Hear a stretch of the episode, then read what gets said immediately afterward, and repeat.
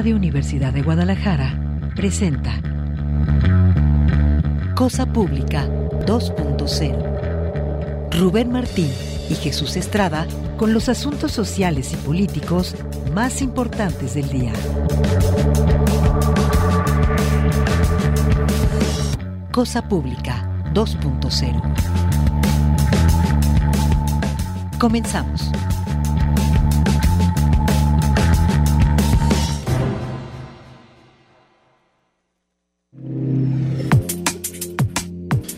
¿Qué tal? Bienvenidos a Cosa Pública 2.0, este programa que preparamos con muchísimo gusto todos los, eh, todos los días, de lunes a viernes, en este horario aquí en Radio Universidad de Guadalajara para presentar una selección de los temas sociales y políticos más relevantes de la agenda informativa local y en algunos casos nacional o también algunos asuntos globales que vamos a compartir con usted. Vamos a empezar el programa de esta tarde otra vez con el tema de represión porque hay muchos acontecimientos, eh, algunos de ellos nacionales que queremos compartir compartir con usted ataques que están ocurriendo en, contra de comunidades mm, campesinas en algunos puntos como en Michoacán.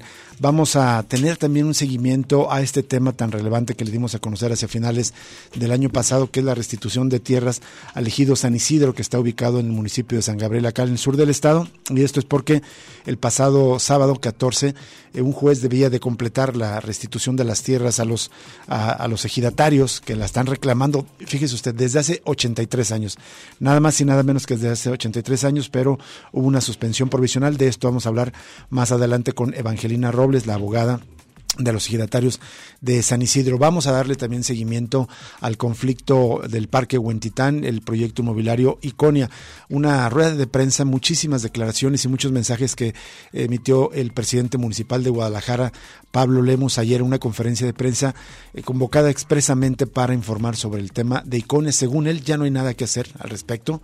Fueron otras administraciones las que incumplieron, eh, eh, digamos, la exigencia de a las empresas para que completaran las contraprestaciones, de tal manera que ya no hay nada que hacer. Y no solo eso, ahora también le pide a la Universidad de Guadalajara que un predio que fue cedido en comodato por el gobierno municipal para edificar un parque botánico, bueno, pues que ahora se convierta en un parque público, lo cual entra en una nueva polémica con la Universidad de Guadalajara. Vamos a hacer un resumen de todo lo que informó el presidente municipal de Guadalajara, Pablo Lemus, sobre este asunto que sigue dando de qué hablar no solo aquí en Guadalajara, sino en el país.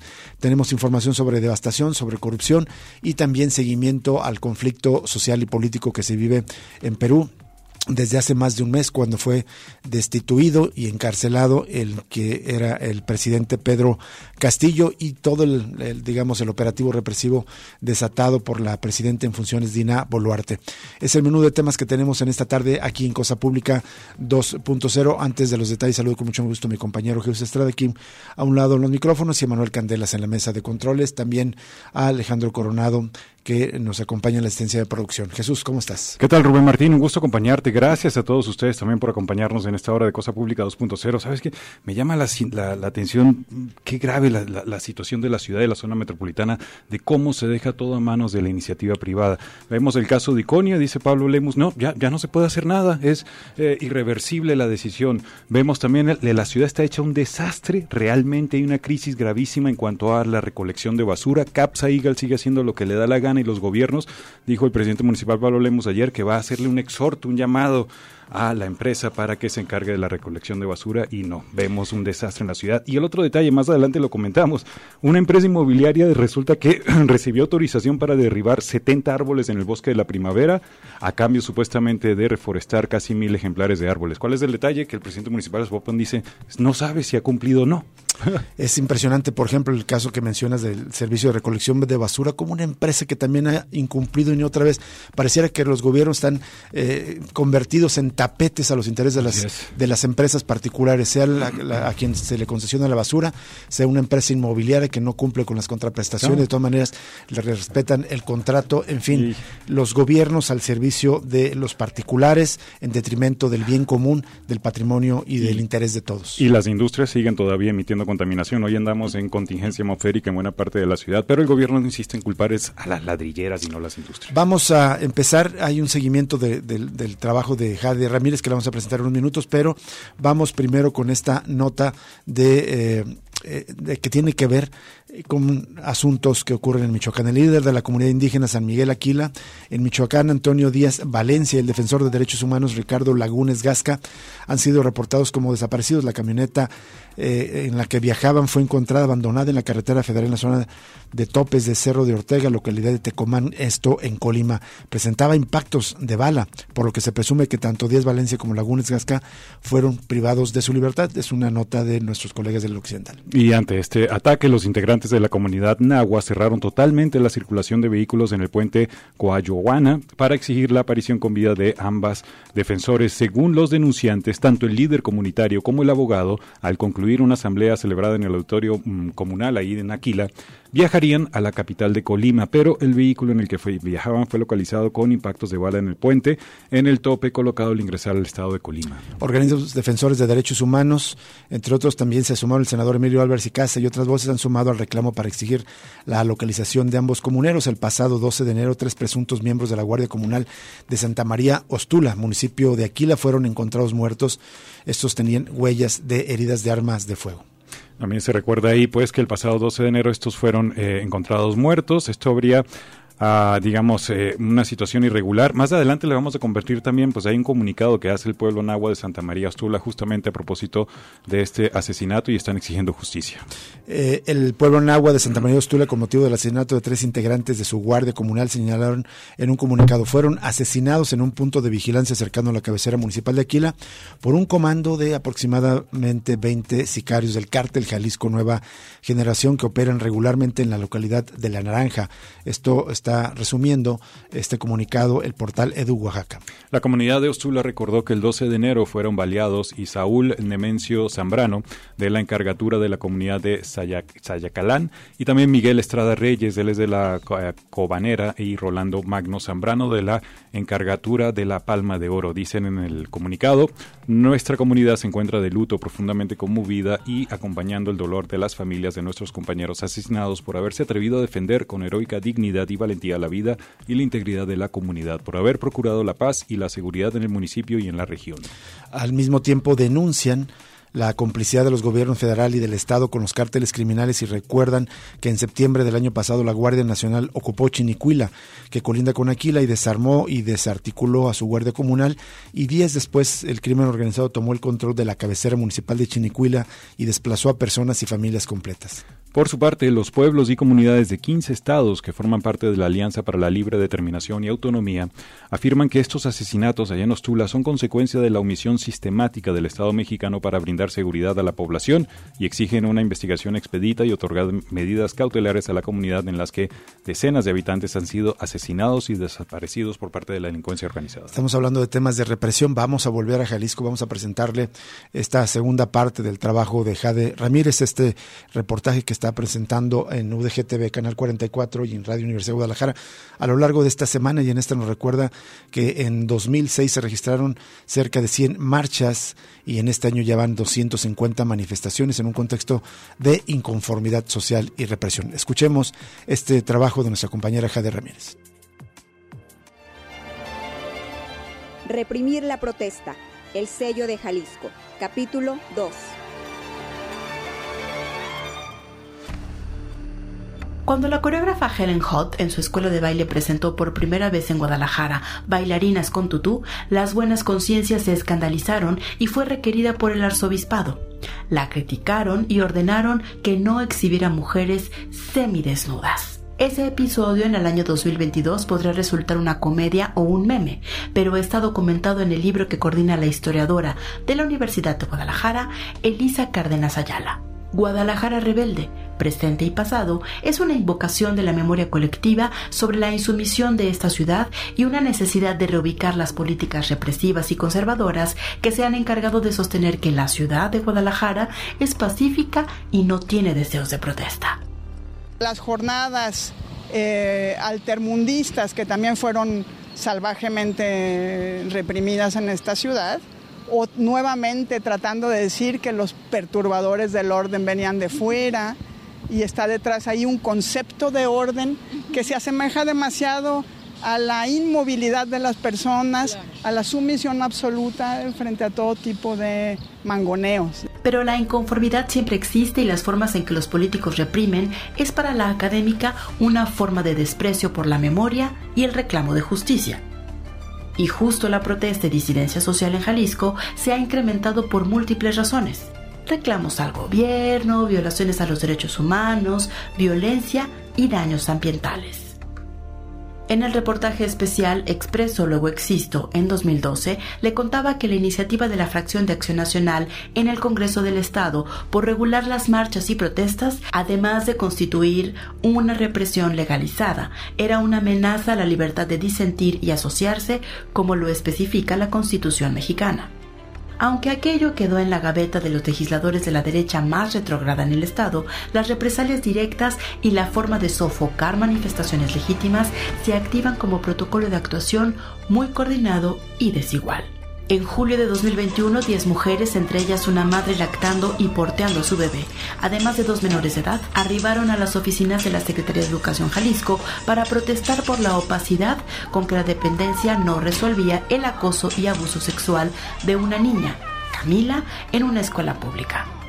Al lugar llegaron elementos de las Ateneas, un eufemismo que pondera la mal llamada perspectiva de género en la seguridad pública aplicaron fuerza excesiva para detenerlas y pudieron salir de la fiscalía tras pagar una fianza que se juntó con donaciones y aportaciones civiles. Un año después, los cargos penales que la Fiscalía del Estado de Jalisco estableció junto con la Secretaría de Educación Jalisco no se han retirado. Las feministas de bloques asumidos como radicales aún tienen cargos y deben 195 mil pesos por daños a las cosas. El caso del abuso sexual a una niña, irresuelto.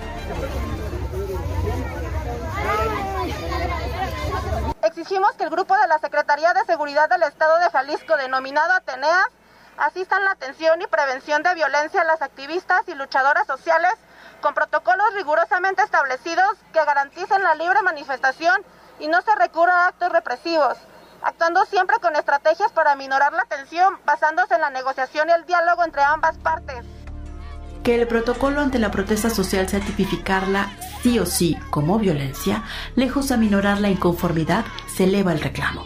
Sobre todo si transcurre un año y como consultamos al secretario de Educación Jalisco, Juan Carlos Flores Miramontes, este episodio no está resuelto porque la Secretaría de Administración coloca a las víctimas de represión aún como delincuencia.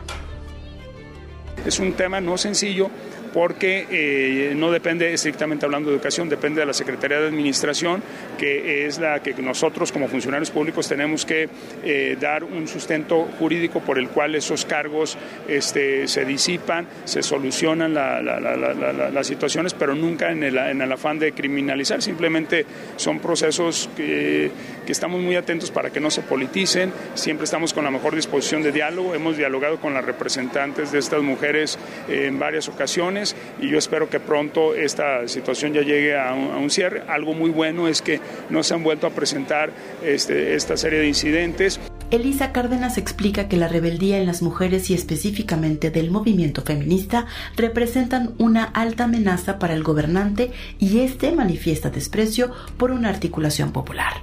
El tema del feminismo, por ejemplo, que no es solamente un tema de clase, ¿verdad? Es una forma de dominio que no solamente está en el gobierno, sino que atraviesa toda la ciudad, el dominio eh, machista, y frente al cual las mujeres se van a insubordinar o nos insubordinamos en distintos espacios. Entonces allí es una forma de rebelión que eh, se da, se suscita en distintos espacios de lo social. Las movilizaciones en el centro de Guadalajara dirigidas al gobernador Enrique Alfaro marcan su administración como las que más manifestaciones han tenido, pues desde 2006 se registraron entre 50 y 100 marchas por año. Para cuando inició el gobierno actual, la inconformidad social y represión por consiguiente se disparó a 250 manifestaciones por año. En el siguiente capítulo, intolerancia a las disidencias. Reportería y guion, Jade Ramírez. Imágenes, Juan González y archivo.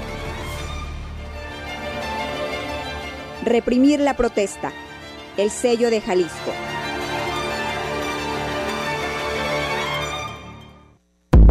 Cosa Pública 2.0 se enriquece con tu opinión. Llámanos al 3134 2222, extensiones 12801, 12802 y 12803. Regresamos en unos momentos.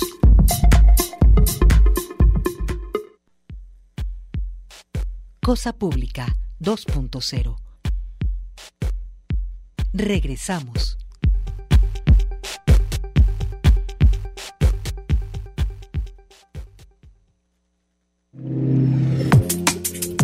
Seguimos en Cosa Pública 2.0, además de agradecerle que nos esté sintonizando a través del 104.3 de FM en otras emisoras universitarias. Bueno, vamos a, invitarlo como cada tarde a que enlace con nosotros, nos comparte información eh, a través de nuestras redes sociales, las cuentas de Cosa Pública 2.0, tanto en Twitter como en Facebook. Vamos a más información, tiene que ver con el, tema de desaparecidos. La Fiscalía de Jalisco informó eh, ayer que fue hallada en Zapopan una adolescente de 15 años que contaba con denuncia de desaparición en Nayarit. Fue localizada por personal de alerta Amber de la Fiscalía Especial en Personas Desaparecidas. Lisette Janet fue vista por última vez el 13 de diciembre, hace ya un mes, cuando salió de su domicilio en Nayarit, por lo que familiares denunciaron el hecho en aquella entidad. Es un reporte que eh, presenta el diario Informador. Ahí con información eh, oficial se señala que en respuesta a la solicitud de colaboración de parte de la Fiscalía de Nayarit, la Fiscalía Especial especializada de Jalisco realizó un operativo en el fraccionamiento Valle de los Molinos que arrojó resultados positivos con la localización del adolescente en buen estado de salud, quien además refiere que se ausentó de manera voluntaria y en ningún momento fue víctima de algún delito. Ella fue resguardada y trasladada a las instalaciones de la Fiscalía donde se le realizan los trámites para que regrese con su familia. Bueno, y en otro asunto fueron vinculados a proceso tres hombres y una mujer por su presunta responsabilidad en el delito de privación ilegal de la libertad. Los imputados son Guillermo B., José Luis H., Víctor Enrique A. y Dulce Carolina B., quienes fueron detenidos, luego de una persecución por calles del fraccionamiento Hacienda Santa Fe, esto en el municipio de Tlajumulco. Según la carpeta de investigación, policías municipales recibieron el reporte de que un hombre había sido privado de la libertad. A su llegada encontraron una camioneta que escapaba a toda velocidad. Los agresores fueron detenidos calles adelante y la víctima fue liberada. Los tres hombres y la mujer supuestos responsables fueron vinculados a proceso por el delito de privación de la libertad y también se les dictó prisión preventiva. Bueno, vamos a otra nota. Y esta, la tarde de ayer fueron localizados los cuerpos de dos hombres que estaban envueltos en bolsas plásticas a metros de un arroyo en la colonia Villas de Guadalupe. Esto en Zapopan. Las autoridades reportaron que hasta el momento no hay detenidos. Alrededor de las 5.30 horas de, ya de la tarde, elementos de Zapopan recibieron el reporte de dos bultos sospechosos en el cruce de dos calles. Y bueno, pues ahí los paramédicos confirmaron el deceso. Aparentemente en las bolsas de plástico con silueta humana parece haber la, forma de dos hombres y el Ministerio Público abrió una carpeta de investigación ya.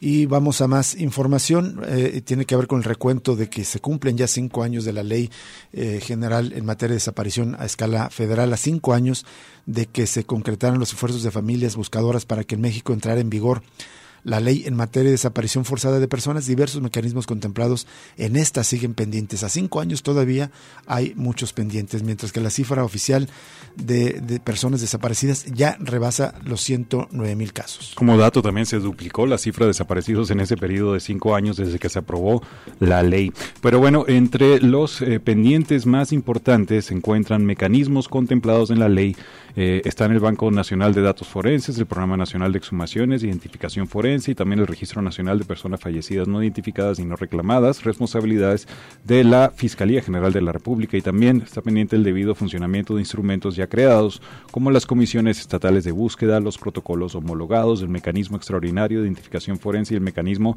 de apoyo exterior de búsqueda e investigación para personas migrantes desaparecidas. La ley general es resultado de la lucha de años de las familias a las que antecede una iniciativa no aprobada que impulsaron en los 90 quienes buscaban a personas desaparecidas de larga data.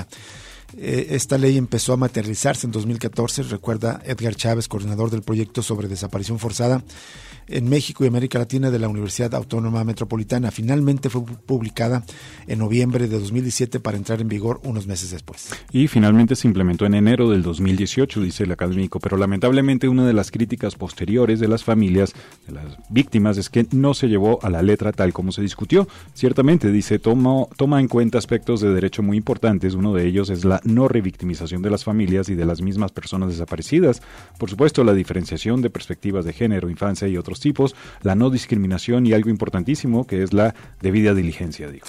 Eh, este marco es el que dio cabida a que hoy existe un protocolo homologado de búsqueda y otro. Sin embargo, la fecha no ha sido suficiente. La prueba está, añadió Edgar Chávez de la UAM, que en que, por ejemplo, el mecanismo extraordinario de identificación forense está conformado, pero sigue sin aplicarse de lleno en medio de la crisis de desapariciones en el país. También señala que la ley contempla una atención a la violación de derechos humanos que es básica y necesaria, pero lo que hace falta es la reglamentación y llevarla a cabo. Una ley general tiene una aplicación de obediencia hacia todos los estados de México, con sus propias leyes estatales de desaparición. Sin embargo, no ha habido esa coordinación para aplicarla. Sigue estando ausente, lo que implica también que no esté implementando un protocolo homologado de búsqueda conciencia, que no estén respetándose las leyes estatales y que no estén instaladas de manera efectiva las comisiones estatales de búsqueda en el sentido de su aplicación y sus resultados. Estamos compartiendo un trabajo de los compañeros de los colegas de Animal Político y aquí señalan que a pesar de su creación en todos los estados y de los más de 1.200 millones de pesos que han recibido en subsidios de la Federación en los últimos tres años, las comisiones estatales de búsqueda han desaprovechado más de 230 millones de pesos, es decir, el 20% de todo este presupuesto. Incluso hay entidades que han devuelto más del 50% hasta el 100% de estos recursos en algunos años.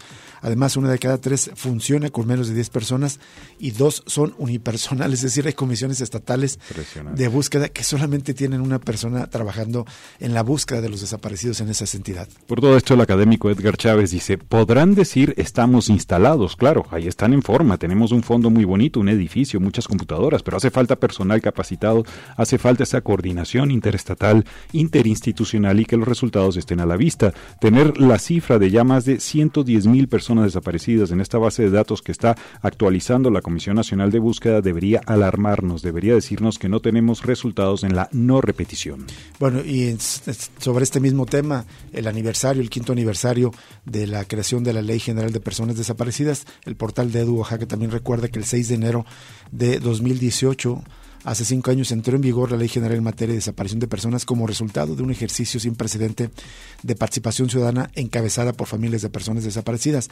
En aquel tiempo, hace cinco años, se reportaron 46.423 personas desaparecidas de acuerdo con datos de la Comisión Nacional de Búsqueda. Compare usted, en este momento 109.000, más del doble de personas desaparecidas solamente en cinco años.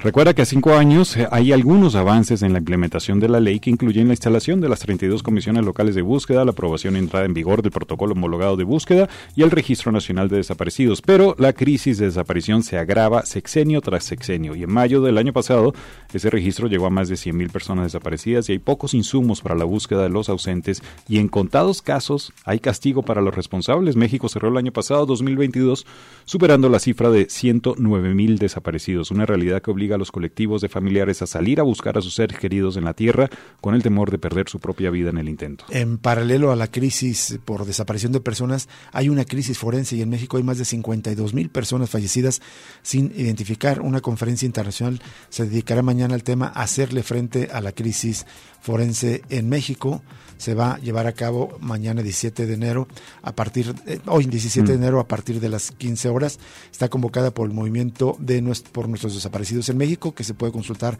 a través de su página de Facebook se puede seguir en línea y bueno sobre este mismo tema el alto comisionado de la ONU para los Derechos Humanos Volker Turk lamentó ayer lunes que a cinco años del establecimiento de la Ley General de Investigación de, Ley General en materia de desaparecidos, México no ha actuado con firmeza para combatir este crimen atroz e instó a las autoridades aplicar de forma íntegra las herramientas de búsqueda para erradicar la impunidad, la desinformación e insensibilidad ante estos pleitos sigue existiendo entre muchos eh, funcionarios, alertó el funcionario de la ONU.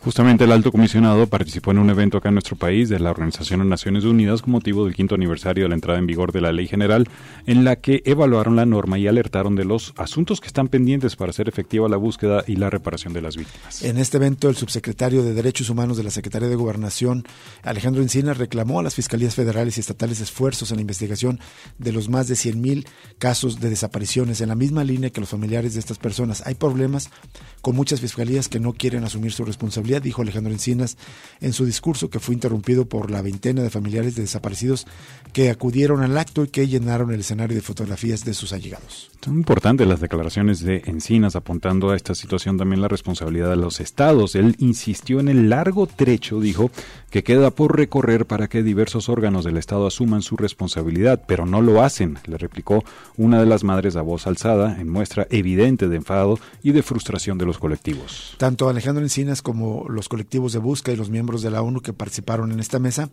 pidieron a la Fiscalía General de la República y las estatales que compartan la información que permita crear un Banco Nacional de Datos Forenses.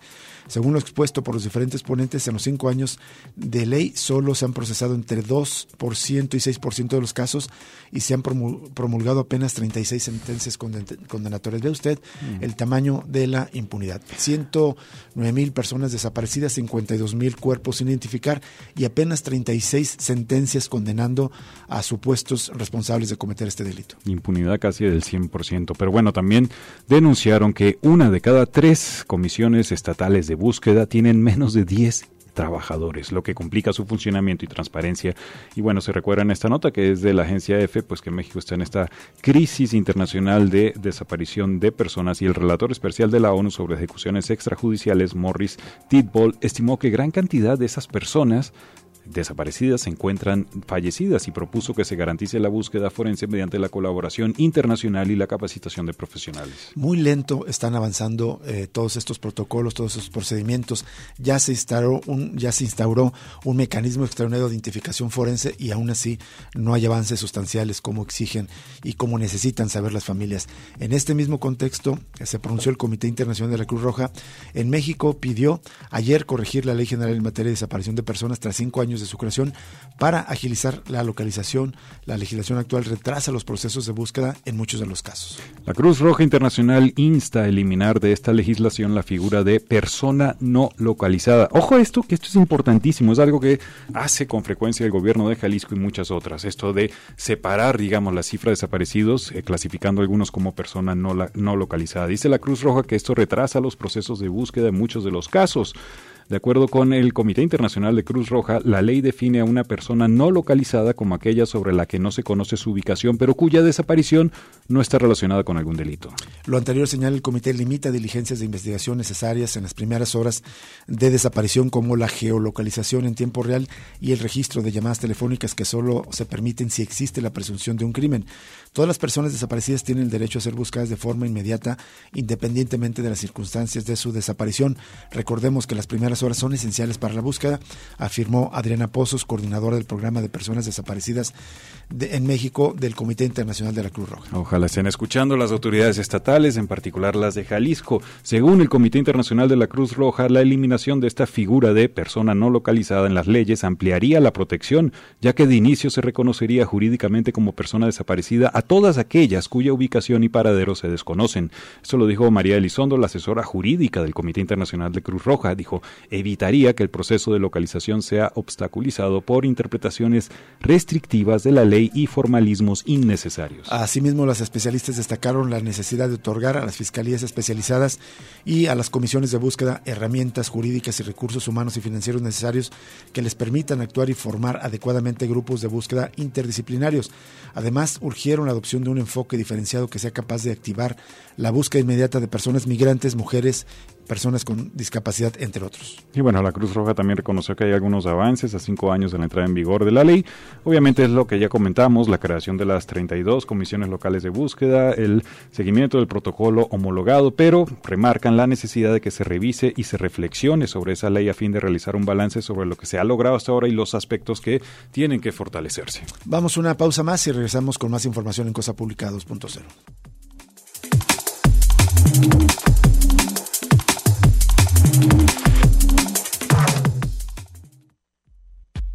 Ya regresa Cosa Pública 2.0 con Rubén Martín y Jesús Estrada.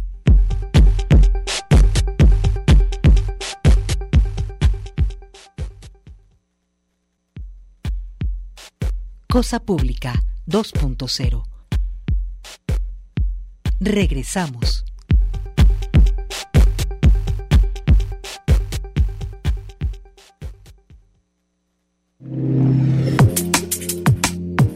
Seguimos en Cosa Pública 2.0. Muchas gracias por acompañarnos, por seguir con nosotros y vamos a un tema de la mayor relevancia que le hemos dado seguimiento desde hace muchos años, pero en estos eh, episodios en los que ha aumentado el interés informativo con ciertos acontecimientos como fue la prisión de los tres estudiantes de la Universidad de Guadalajara involucrados en el plantón en los terrenos destinados al Parque Huentitán.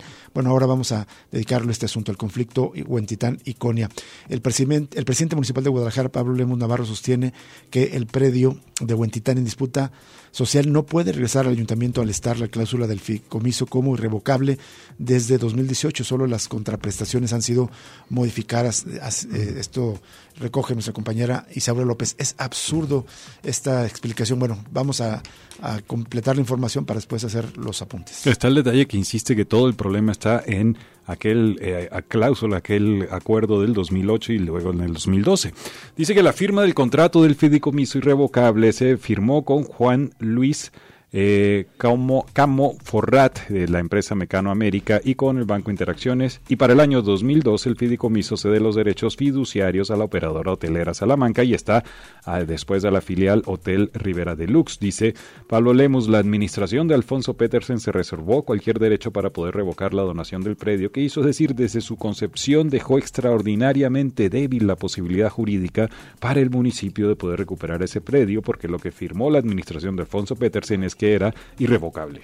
El alcalde mencionó que la empresa Hotel Rivera Deluxe, conocida como Iconia, no fue multada en las administraciones de los alcaldes Alfonso Petersen, Aristóteles Sandoval y de Ramiro Hernández por las contraprestaciones no hechas.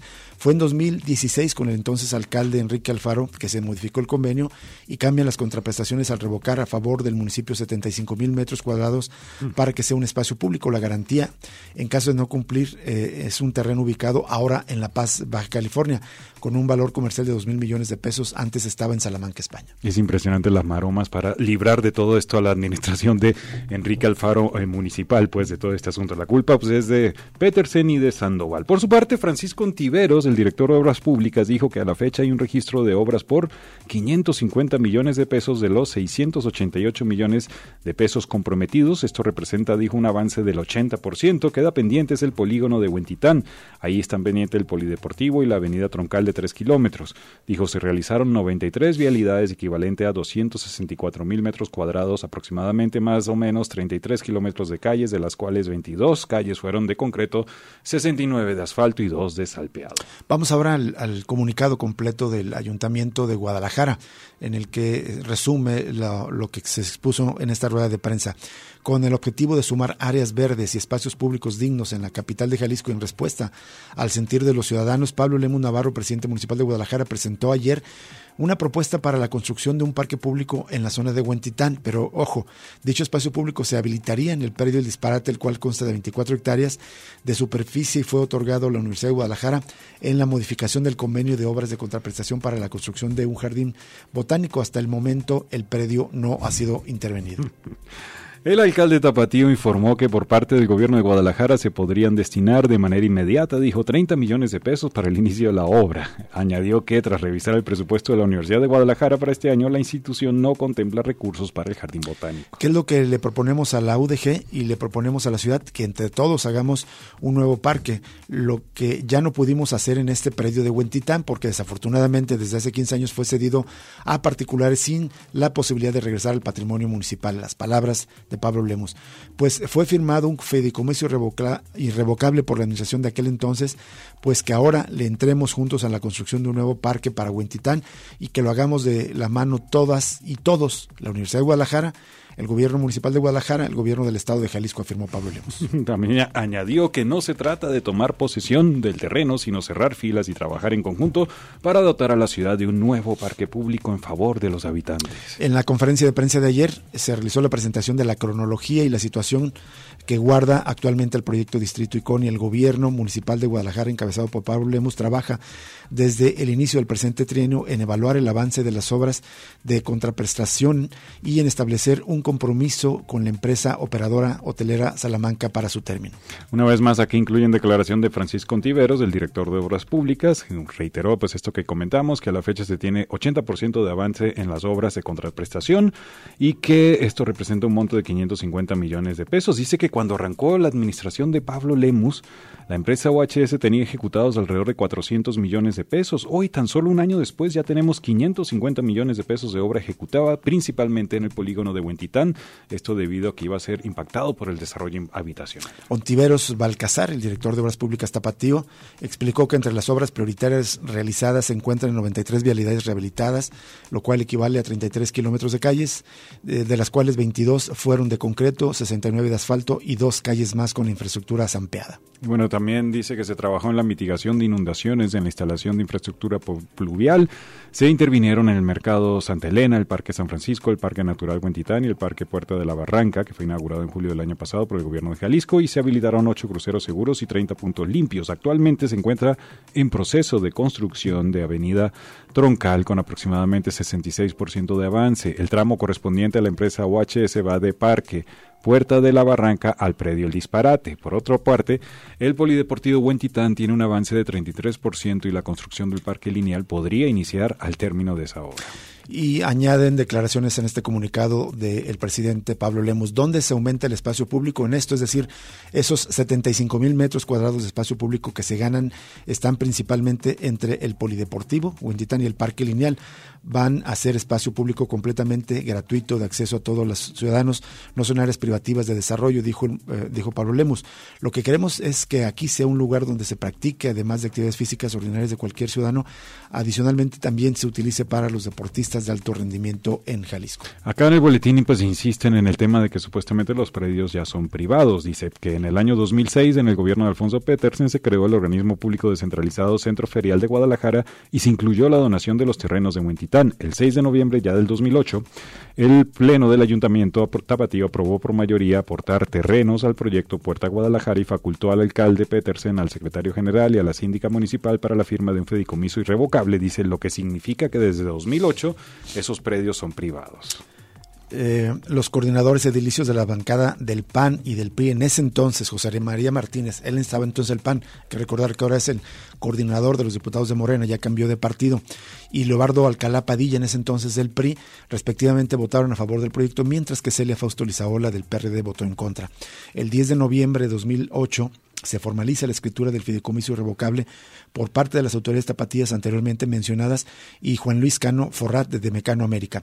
La administración de Pablo perdón, de Alfonso Petersen, en ese momento se reservó cualquier derecho para poder revocar la donación del predio que hizo. Es decir, desde su concepción dejó extraordinariamente débil la posibilidad jurídica para el municipio de poder recuperar ese predio, porque lo que firmó la administración de Alfonso Petersen es que era irrevocable. Esto aseguró el alcalde Pablo Lemos. En el boletín señalan que Iker Frangi Martínez Gallardo, quien es el consejero jurídico adjunto, explicó que la figura del fideicomiso irrevocable surge en la ley de títulos y operaciones de crédito cuando el fideicomitente, es decir, el dueño de las tierras, cede los terrenos en propiedad fiduciaria y no se reserva el derecho de reinversión de reversión. De reversión, el mecanismo que la ley prevé para regresar la propiedad fiduciaria al fideicomitente original. Posteriormente, el 22 de febrero de 2012, dicho fideicomiso cedió a, a la empresa operadora hotelera Salamanca los derechos sobre los terrenos privados, es decir, los derechos pasaron de Grupo Mecano a Operadora Hotelera Salamanca. Y bueno, en caso de incumplimiento, la garantía hipotecaria para el Ayuntamiento de Guadalajara era un terreno ubicado en Salamanca, España.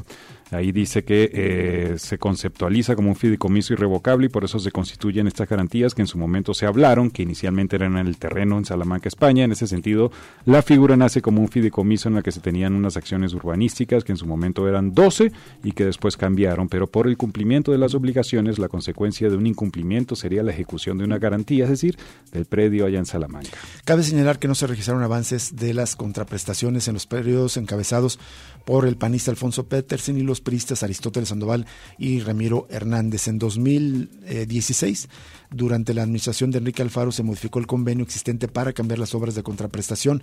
De esta forma, la superficie para desarrollo inmobiliario se redujo de 136 mil a 57 mil metros y la diferencia de 77 mil metros cuadrados se redirigió para destinarse a espacio público. También se cambió la garantía hipotecaria por un predio localizado en La Paz, Baja California y no en Salamanca, España, con un valor de dos mil pesos. En 2017 la empresa OHS transmitió los terrenos privados a hoteles Riviera Deluxe. Bueno, pues está toda esta explicación larga, solo para eh, la quisimos pasar completa para que conozca de primera mano la versión del ayuntamiento. En resumidas cuentas dicen, no podemos hacer nada. Eh, se dejó débil desde un principio la posibilidad de revertir. Prácticamente eh, se, se, se, renunció a esa, a esa posibilidad legal. Después los otros presidentes municipales no hicieron nada y todo lo vino a limpiar y mejorar Enrique Alfaro. Es el argumento de, de Pablo Lemus para la defensa de que siga el proyecto inmobiliario en lo que está en un terreno destinado a un parque público. aquí me hago una pregunta, ¿por, ah. ¿de verdad tienen eh, presidente, perdón, eh, abogados tan tontos los gobiernos municipales? Al elaborar los convenios, eres tan tonto, eres tan incapaz eh, profesionalmente un abogado al servicio de los gobiernos municipales que, que eliminas tu, la, la, posibilidad de revertir un contrato si no se cumple, yo creo que es deliberado. Me parece que es deliberado esto. Creo que hay otros intereses de otros, es un, son intereses en favor de las empresas inmobiliarias que trasciende gobiernos y que trasciende partidos. Creo que viene de larga data esta intención de los gobiernos de haber sido estos parques, perdón, estos predios. Se nos quiere hacer creer que están eh, cumpliendo cuando en los hechos no cumplieron en los plazos previstos, por lo cual debería de existir esa posibilidad de retirarles eh, eh, los, los predios. Y la otra cosa también nos quiere hacer creer Pablo Lemos que estamos ganando 75 mil eh, metros cuadrados de espacios públicos, cuando en el origen también esos más los que están destinados para el proyecto inmobiliario y comercial de Iconia deberían ser eh, espacios públicos. Estamos perdiendo eh, los ciudadanos, todos los tapatíos, toda la sociedad de Jalisco al ceder estos terrenos a esta empresa privada y como decíamos para el caso de Capsa Eagle, tenemos abogados eh, eh, al servicio de los gobiernos que supuestamente deben representar a la sociedad y el interés común, totalmente incapaces profesionalmente para defender el bien común. Yo no lo creo que sean tan incapaces. Creo que hay, hay ahí una intención deliberada de estar favoreciendo el interés privado constantemente. Buena parte del gabinete estatal y municipal está conformado por empresarios que provienen de cúpulas empresariales, curiosamente. Otra más, por cierto, que los tiempos para sancionar el incumplimiento de las obras, todo va bien, todavía no es, porque dice el presidente municipal que eh, el tiempo de sanción se da después de que inician las obras, no cuando se firma el convenio, así que todavía están en tiempo. Bueno, y ante esta propuesta de Pablo Lemos para que los eh, el, terreno que se cedió en comodato en la Universidad de Guadalajara para hacer un parque botánico, un jardín botánico, se destine a un parque público, eh, respondió el, el rector de la Universidad de Guadalajara, Ricardo Villanueva dijo eh, que no han realizado la edificación del espacio porque falta que se construya una calle troncal para acceder al predio. En declaraciones que recoge el informador, dice la universidad está lista para hacer el jardín botánico, para trasladar el departamento de botánica del Centro Universitario de Ciencias Biológicas y Agropecuarias allí. Si no podemos empezar esa obra es por el incumplimiento de Iconia. Voy a ser muy claro y lo quiero y le quiero contestar al presidente municipal Pablo Lemos para que no nos confundamos. Si la universidad no ha podido iniciar la obra es por la imposibilidad de una calle que debería estar construida por la empresa inmobiliaria. Y bueno, también dijo que al iniciar la construcción de un muro perimetral, este le fue clausurado por el ayuntamiento. Si nos quitan la clausura, la clausura, podemos iniciar y si nos hacen la calle, claro que tienen la propiedad plena del inmueble, ya que les fue cedido sin condiciones, solamente a cambio de que hicieran el jardín botánico. En la universidad no, porque lo que nosotros vamos a dar es la contraprestación a un bien público. La idea de la universidad es trasladar el jardín botánico del Cuba a la Barranca. Es un jardín botánico que va a generar desarrollo científico, pero además un lugar turístico. Todas las grandes ciudades tienen jardines botánicos que son puntos de atracción turística. Además del desarrollo de la ciencia, se hace turismo, fue lo que respondió Ricardo Villanueva. Y para cerrar este tema, eh, Morena pide que se investigue la situación legal de la venta de los terrenos de Alcalde 494 y Marsella 49 en temas de ciudad neoliberal. El desarrollo inmobiliario Iconia que se construye donde antes fue espacio público es la punta del iceberg ya que existen otros dos predios que se dio el Ayuntamiento de Guadalajara a particulares los cuales han incumplido los convenios firmados el 28 de febrero de 2018, operación que fue actualizada por el trienio de Enrique Alfaro, aunque quien firmó las sesiones fue el, alcalde interino Enrique Ibarra Pedrosa, una nota de nuestro compañero Ignacio Pérez Vega. Ahí con declaración de la regidora del partido Morena, Candelaria Ochoa, explica que se trata de dos terrenos, uno donde antes estuvo el registro civil número uno sobre la avenida Alcalde 924, el cual fue evaluado en 40 millones de pesos, pero el consorcio encabezado por la empresa Mota Engil incumplió el acuerdo ya que estaba autorizada la construcción de 180 departamentos pero edificaron 238, informó la regidora, quien agregó que también se comprometieron a habilitar un parque lineal y tampoco se hizo. Se dijo que los departamentos podrían adquirirse con créditos de Infonavit, pero no es así. Hoy ya están a la venta al público. Hoy vayan, dijo Candelaria Ochoa. Pedí información, fui como ciudadana, les puedo compartir los precios de lo que se vende. El más barato es de 2 millones 800 mil pesos y el más caro de 4 millones 800 mil pesos. Con 10 departamentos de 4 millones 800 mil, no solo ya pagaron el terreno, sino que van a tener una ganancia de 400%, o sea, los negocios privados con recursos públicos, dijo Candelaria Ochoa, resumiendo bien esta situación. Los ediles de Morena anunciaron que van a presentar una petición al Pleno del Ayuntamiento para que se investigue la situación legal de la venta del terreno, ese en Avenida Alcalde, y también del segundo terreno que se localiza en la calle Marsella número 49 en la esquina con Pedro Moreno en la zona de Chapultepec, que también se vendió a la empresa Perímetro propiedades en 5 millones 400 mil pesos. Sin embargo, se aceptó el pago de 1 millón 520 mil pesos y el resto se pagó en especie ya que el particular argumentó que el edificio que ahí estaba tendría que ser derribado en parte y eso fue a costo del municipio, explicó la, eh, la regidora. También estamos investigando si este millón y medio de pesos entró a las arcas municipales, pero además dijo que solo iba a pagar un millón y medio porque iba a invertir dos millones de pesos a un parque y a baños públicos. ¿Cuál parque? Por ahí no hay ningún parque, precisó el coordinador de los ediles de Morena, Carlos Lomelí, informó que para evitar futuros casos Iconia planteará llevar a consulta popular la venta de predios municipales o que se autorice por la aprobación de la mayoría de los regidores. Fue una oleada de venta de terrenos públicos, además lo que era antes la Comisión de Planeación Urbana atrás de Expo Guadalajara, un gran, gran, gran. Ya hay un edificio ahí. Eh, y otros, otro también de que se entregó a Capsaíguil hacia el sur de la ciudad. Vaya usted a Pedro Moreno y, Marsella, en esa zona, en la colonia americana, eh, calificada como la más cool del, mundo hace unas, unas semanas, una declaración política. Pero lo digo no tanto por este asunto polémico, sino porque el valor del precio de la tierra, de los terrenos en esta colonia. Usted se imagina que lo que era un edificio de casi 10, 8 o 10 pisos, que tenía fallas estructurales, entendemos eso, ya no, ya no servía. Pero el terreno. Lo vendes en 5 millones y medio y al final te pagan uno y medio, el resto supuestamente es porque tú vas a, pagar para desmontarlo. ¿Cuánto va a ganar esa empresa por tener ese predio ahí? Es impresionante el cinismo con el que los gobiernos de movimiento inmobiliario están regalando eh, las propiedades públicas para negocios privados. Terrible lo que está ocurriendo y, el asunto de Iconia pues es emblemático en este sentido. Vamos a una pausa y regresamos con más información en Cosa Pública 2.0. Ya regresa Cosa Pública 2.0 con Rubén Martín y Jesús Estrada.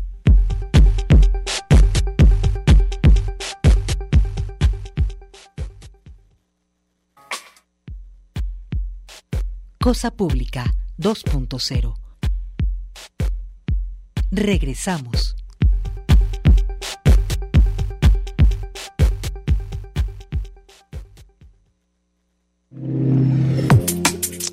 Bueno, y más eh, información que tiene que ver con esta línea de temas que abordamos en el anterior segmento, pues eh, gobiernos que más bien trabajan y se ponen de tapete para las empresas, para el interés privado.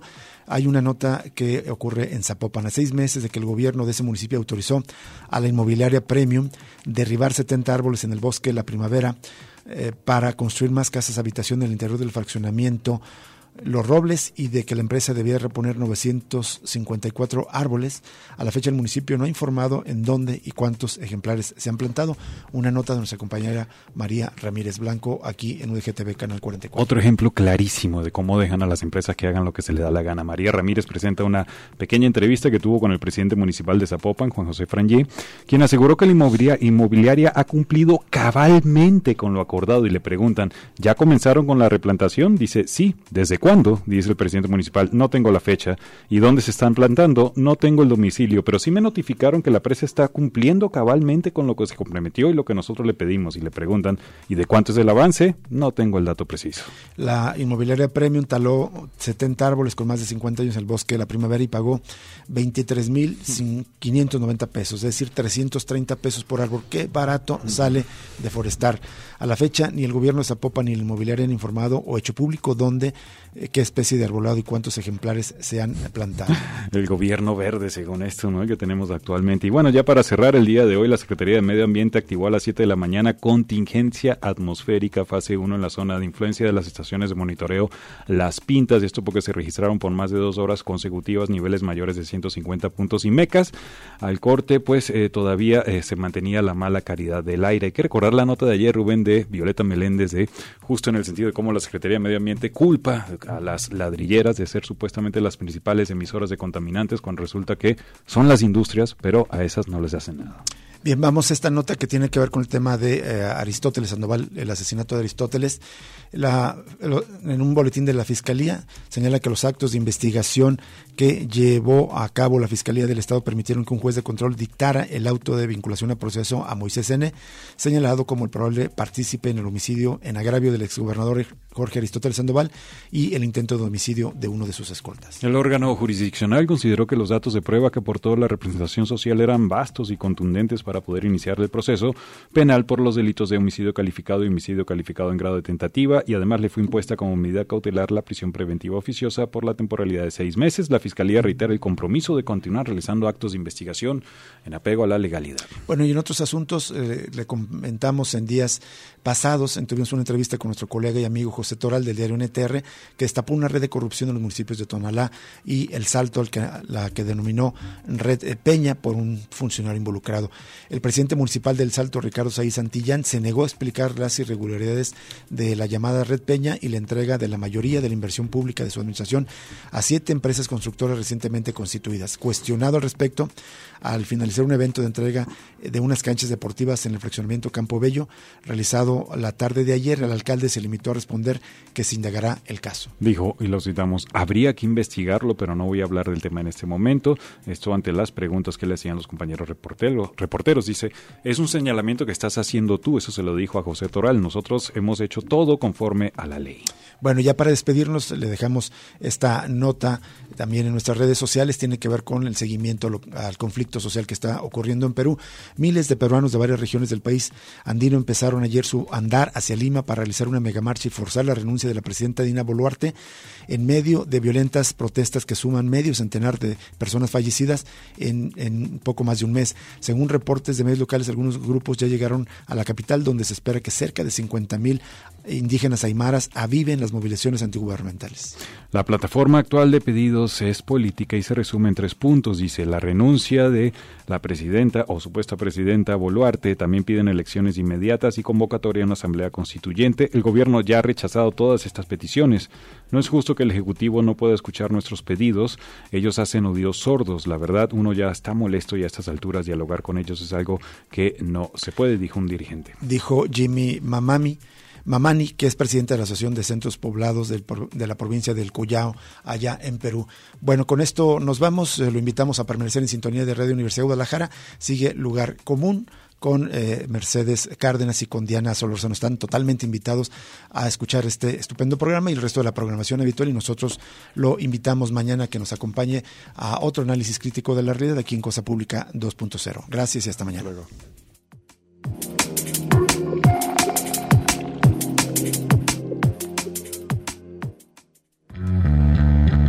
Radio Universidad de Guadalajara presentó Cosa Pública 2.0. Rubén Martín y Jesús Estrada con el análisis crítico de la actualidad. Cosa Pública 2.0. Gracias por escucharnos.